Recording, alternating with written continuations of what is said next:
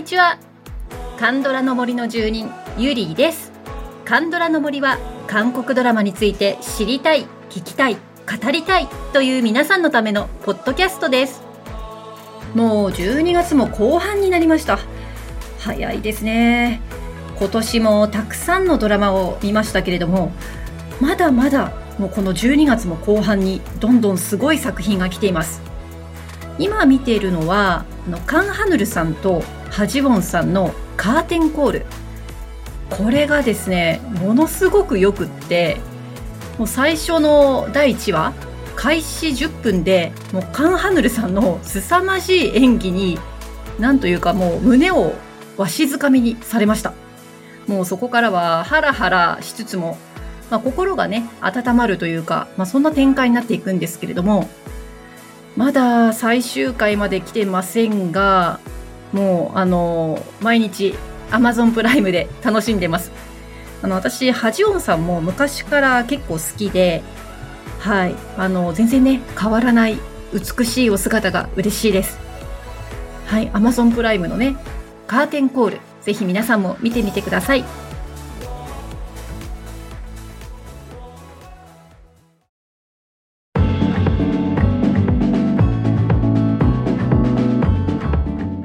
ということで今日の特集ですけれども2022年の放送、えー、韓国日本初放送または初配信で素晴らしかった韓国ドラマを教えてくださいという特集です、えー、たくさん集まりましたよ。でやっぱりですねあの1回では放送しきれませんので、今回も前後編ということで、え今日は前編ですね。はい、えーコメントが多い作品ほど後の方でご紹介していきますので、まあ、今日はちょっとね、作品、えー、今回は作品数がちょっと多いと思いますけれども、お付き合いください。さあ、どんなドラマがありますでしょうか？まず、お一人目からいきましょうか。はい、えー、ちかさんからご推薦のあった作品です。弓の細胞たち2ですね。はい、コメントをお読みします。30代女子、一人暮らし、会社勤め、夢を追うこと、恋愛、友人関係、いろいろと、ああ、確かにそうだよね、と共感しまくりでした。いつの間にか細胞たちにも愛着が湧きます。アンボヒョン演じるク・ウン派なので、1も大好きです。はい、ちかさんありがとうございました。これね、アマゾンプライムで見られるやつですね。弓の細胞たち2。キム・ゴンさんとアン・ボヒョンさんとジニョンさんということで、あのー、もうタイムラインでもかなり話題のドラマでしたけれども、30代の女子の共感ですかね。私も思い出すかな。もうだいぶ経っちゃいましたけど。で、これ細胞がかなりね、可愛くてね、あの、時々、あの、皆さんのつぶやきを見かけてましたけど、ちょっとまだ私見てないんで、これも見ないといけないなと思ってるドラマです。はい、弓の細胞たち2でした。はい、じゃあ次の、えー、ご推薦のドラマ行きましょうか。えー、次はですね、ウッキーさんからいただきました。えっ、ー、と、まず最初ね、ウッキーさんからコメント来てますのでお読みしますね。2022年は私にとって刺激の年でした。え歴史の劇で刺激ですね。もともと好きなわけでもなかったのですが、今年は良作にあたり、カンドラの奥深さを再認識できたと思います。刺激はよくある権力争いでしょ？と思っていてはもったいないです。それが苦手な方にもぜひ見てほしい。はい、ありがとうございます。で、ウッキーさんね、実は3作品刺激を送ってくださってまして、で、今ご紹介しますのは、えっ、ー、と、最愛の敵ですね。はい。最愛の敵。これについてのコメントいきましょう。映像が本当に素晴らしくて、どの映像も一枚の絵を切り取ったような感覚。映画制作のスタッフが撮影したとかなんとか、あの、記事を見て納得した作品です。もちろん、ストーリーも良かったです。はい、ありがとうございます。え、最愛の敵。これは日本ではディズニープラスですよね。はい。あの、イジュンさん、カン・ハンナさん、そしてチャンヒョクさんホソンティさん アンニさんさんとねもうすごいなんて言うんでしょう俳優さんたちが素晴らしいラインナップですよね。このディズニープラスの説明をちょっと引用してみますと生き残るために愛する女性を捨てざるを得ない王のイテと生き残るために王妃の座を狙うユジョン性的となった彼らが互いに刃を突きつけ権力争いを繰り広げる政治恋愛ドラマだそうですよ。なんか凄まじそうですよね。まあなんか権力争いっていうと男同士がやるもんだと思っちゃうんですけど、これはそうじゃないっていうことですよね。なんかカンハンナさんってなんかそういうのがぴったりというか、えー、ちょっとこの12月末は私ディズニープラス再契約しようと思ってるので、これは見たいですね。はい、ウッキーさんありがとうございました。はい、えー、お次の方のコメントご紹介しましょう。次はミルキーさんからいただきました。ミッシング、彼らがいた。はい、コメントを読みしますね。なんといっても久しぶりのコス様。ドラマは奥女以来かなと思います。かっこ私が見た中では。ある程度お年を召してこられましたが、安定のイケメン、そして年を重ねたかっこよさ。物語の設定は不思議で、ありえないようなありえるようなでもきっとない でもあったらいいなと思いました物語はちょっと悲しいところもありますがとにかくコス様がかっこいいからずっと見ていたかった。次のドラマ早くやってほしいですね。はいミルキーさんありがとうございます。これちょっと前のドラマではあるもののおそらく地上波初放送だったかもですね。なのでちょっとあの今回の特集に含めさせていただいたんですけれども、まあ、これどんなドラマなんだろうと思って KNTV のですね紹介ページをちょっと見てみたところあのコスさんがね演じる主人公を幽霊たちのために奔走するお人よしの詐欺師と書いてありました。詐欺師なのね。で、さらにですね、こんなことも書かれていて、悪役でおなじみの演技派俳優、ホジュノとの異色のブロマンスにも注目。私こっちの方がすごく惹かれたんですけど、ホジュノさんといえば、あの、サバイバー60日間の大統領でね、あの、かなりのキーマンをやってらっしゃった方ですし、あの、今年私も見ましたけど、あの、映画、モガディシュ。モガディシュでは、あの、北朝鮮の大使を演じていらっしゃいましたよね。いや、このホジュノさんとコスさんのブロマンスってすごく惹かれるんですよね。で、ちょっとこのドラマ私知らなかったので、どっかサブスクにあるかなと思ったら、これネトフリにあるんですね。おまけに12話。いや、結構見やすいのかな、もしかして。はい。ね、皆さんちょっとこれ、おすすめかもしれませんよ。はい。ということで、どんどん行きましょう。今ね、あの、コメントの少ない順でやってますので、こう、おすすめのドラマがね、どんどんどんどんこう出てきますということで、えー、じゃあ次行きましょうね。はい、次はマリモさんからいただきました。えー、これはね、レンボですね。あの、これ、昨年の12月に終わっているので、まあちょっと、あれかなと思ったんですけど、ギリギリこの特集に入れさせてもらいました。じゃあコメントお読みしますね。映像と OST が素晴らしすぎます。私は2回見ました。もう1回見たいくらいです。はい、マリモさんありがとうございます。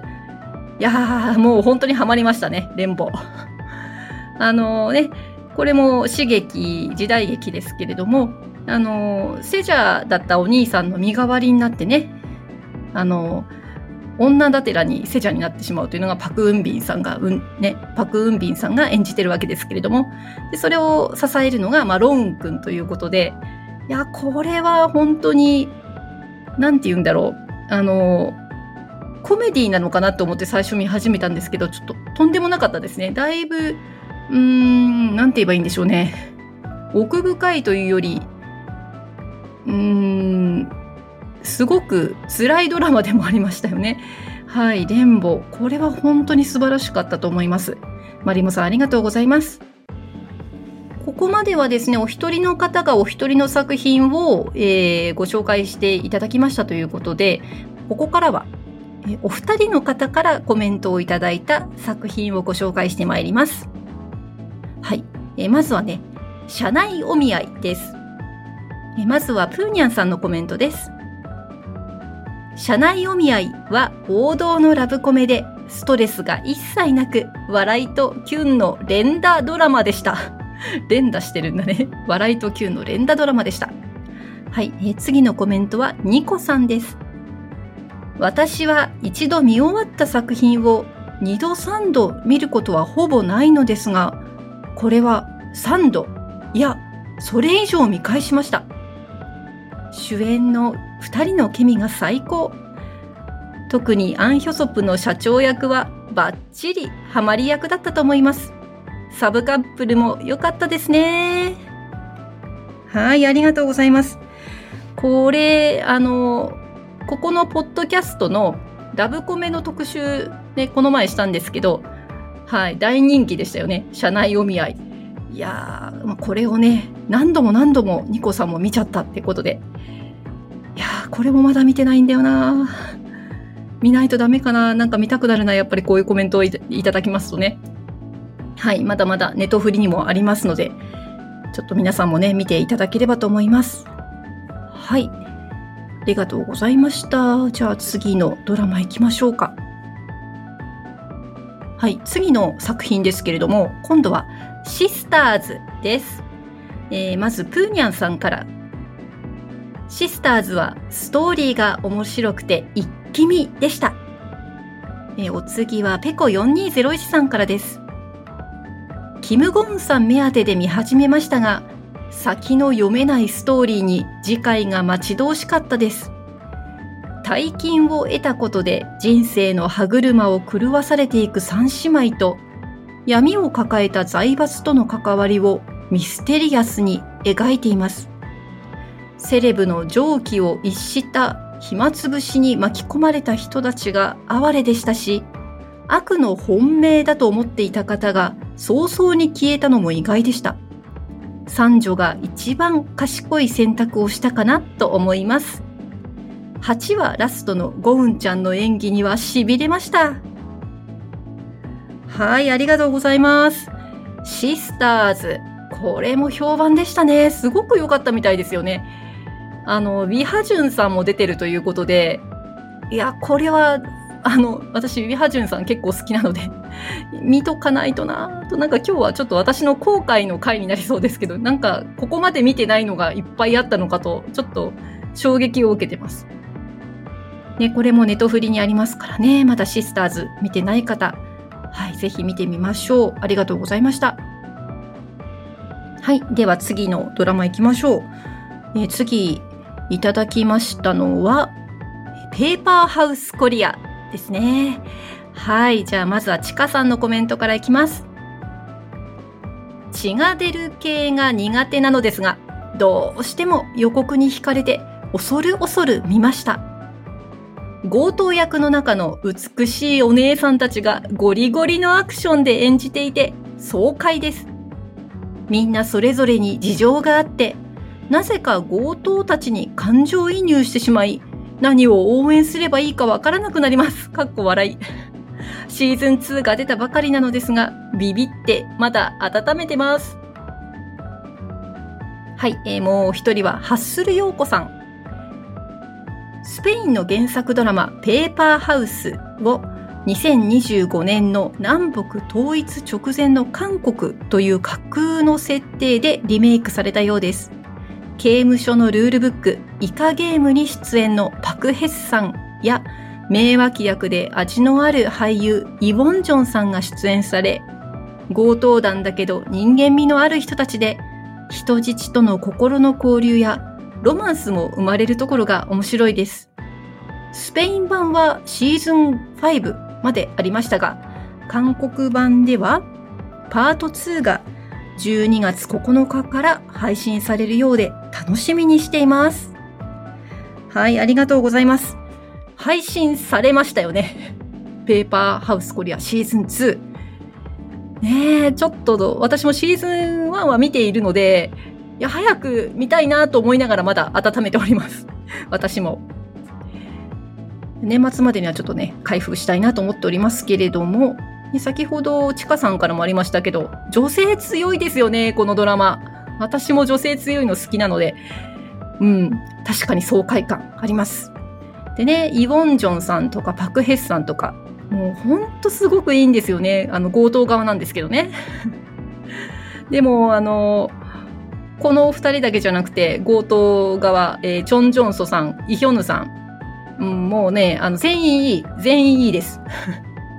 なんて言うんでしょう、この南北の警察が、えー、タッグを組んで、この強盗団に挑んでいくわけですけれども、まあここのその絶妙なバランス、この北と南のこの、なんていうの、危ういバランスっていうのもありますし、あの、強盗たちとその人質のこの危ういバランス。いや、これがなかなか本当に面白くって。はい、シーズン2ですね。絶対に年内見ます。はい、ありがとうございました。ペーパーハウスコリアでした。はい、えー、次の作品をご紹介していきましょう。次はですね、赤い袖先いただきました。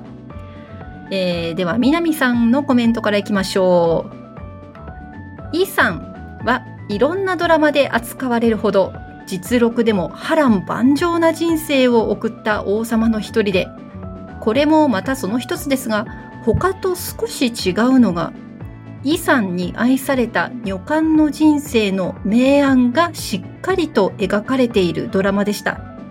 途中までは胸キュンラブコメにも思えるのですが、中盤から女官としての人生とは、女官から側室になるということは、をドギムという女性を通して突きつけられる内容で、最後はその切なさに涙が止まりませんでした。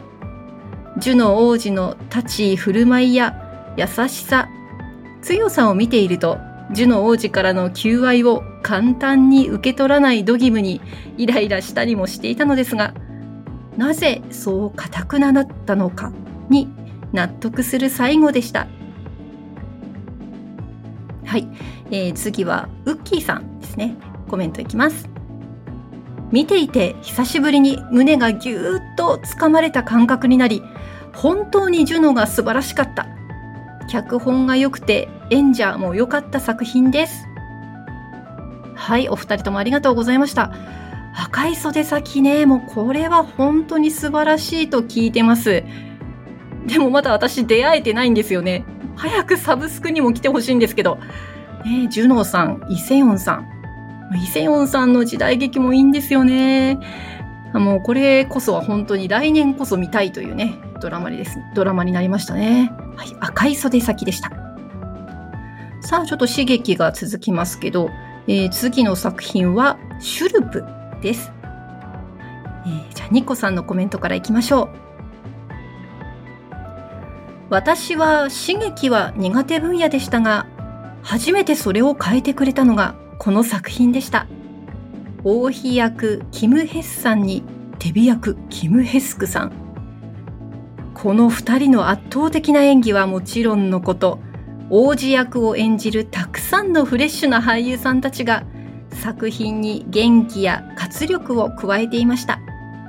そして何より土台となるストーリーがしっかりしていて、メモを取りながら毎回夢中で見ました。自分も息子を持つ母なので余計に考えさせられたり身に染みた作品でしたはい次はペコ4201さんです命あるものは生を受けた瞬間から誰かや何かの庇護のもとに成長し成熟とともに逆の立場に至ることをシュルプに例えた秀逸なドラマでした。そのシュルプが善と悪のどちらの性質をもどちらの性質を持っているかで庇護される者の将来に影を差すのも事実ですね。王をめぐる側近や外籍の権力闘争でなく王妃に側室とさらに姑まで加わった凄まじい後継ぎ争いに焦点を当てていたのが目新しかったです。教育ママは時代には関係ないと思いました。しかし、王妃が走り回ったり、短歌を切ったりと威勢が良いのも好みでした。キム・ヘスさんとキム・ヘスクさんの対決シーンは迫力満点でゾクッとしました。はい、ありがとうございます。ね、今年後半のドラマとしてはもう、ものすごく人気だったんじゃないでしょうか、シュルプ。はい、あの、ご覧になった方も多いと思いますけれども、もう、キム・ヘスさん、キム・ヘスクさんですよ。この配役だけでももうただごとじゃないですよね。で、やっぱり短歌切るんだ。キム・ヘスさん。まあ、そういうね、あの女優さんですよね。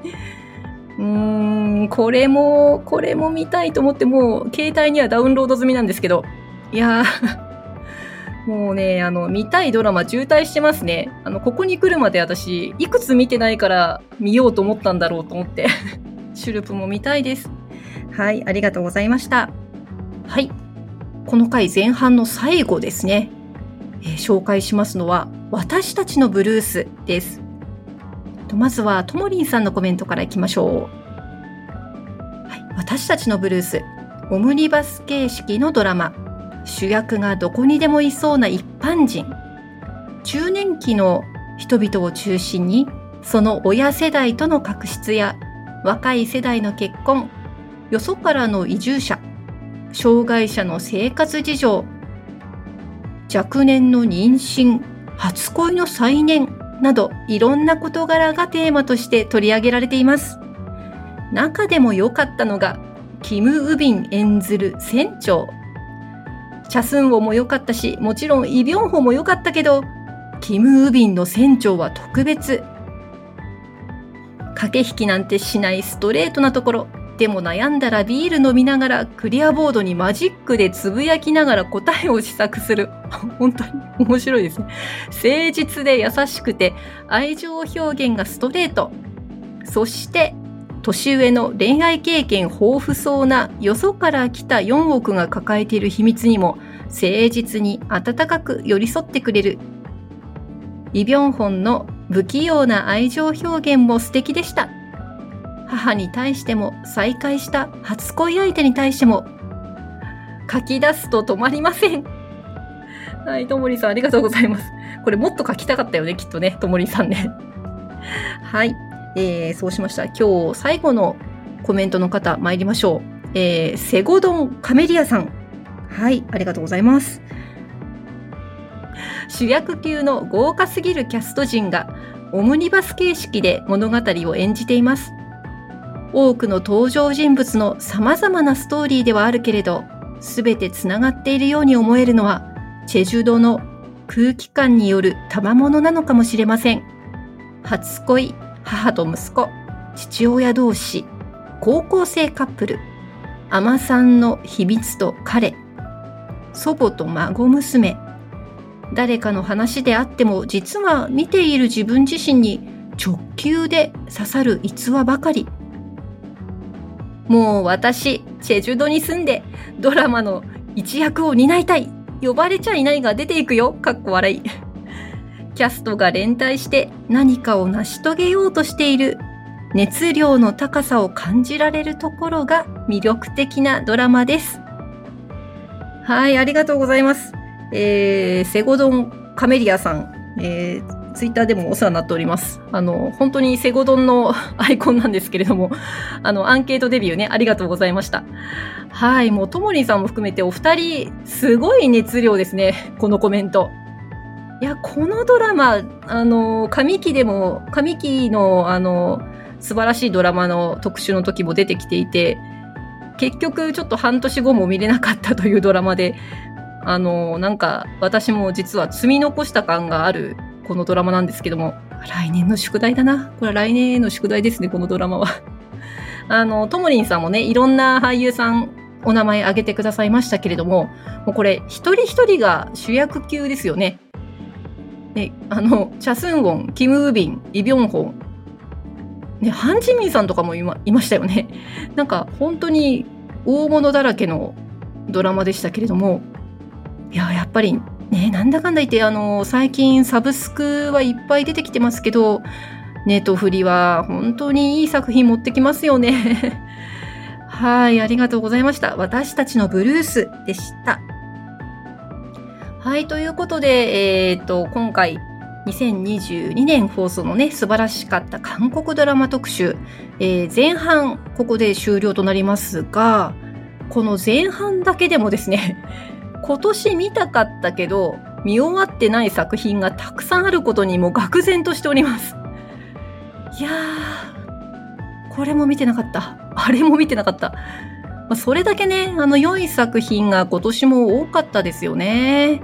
まあ、皆さんもね、これから冬休みに入ると思いますけど、ね、ゆっくり見たいと思った作品が見つかったのではないでしょうか。はい、ということで、ここで Spotify Music Plus トークバージョンでお聴きの方には OST を1曲お届けいたします。ね、今回、非常に熱量の高いコメントをいただきました。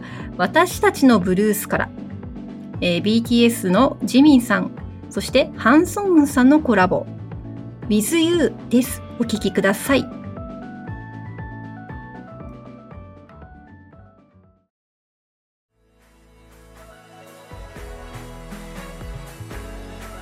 はい。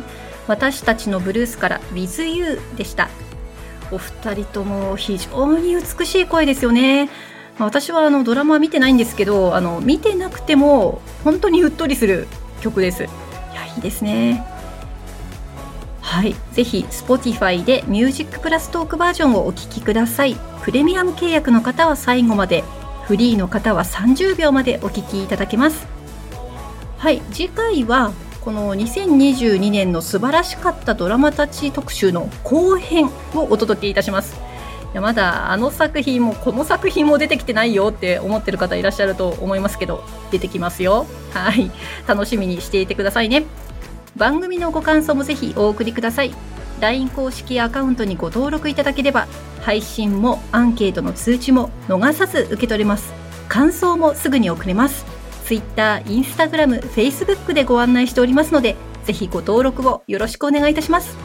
それでは今日もお聴きいただきありがとうございました。また次回カンドラの森の奥深くでお会いいたしましょう。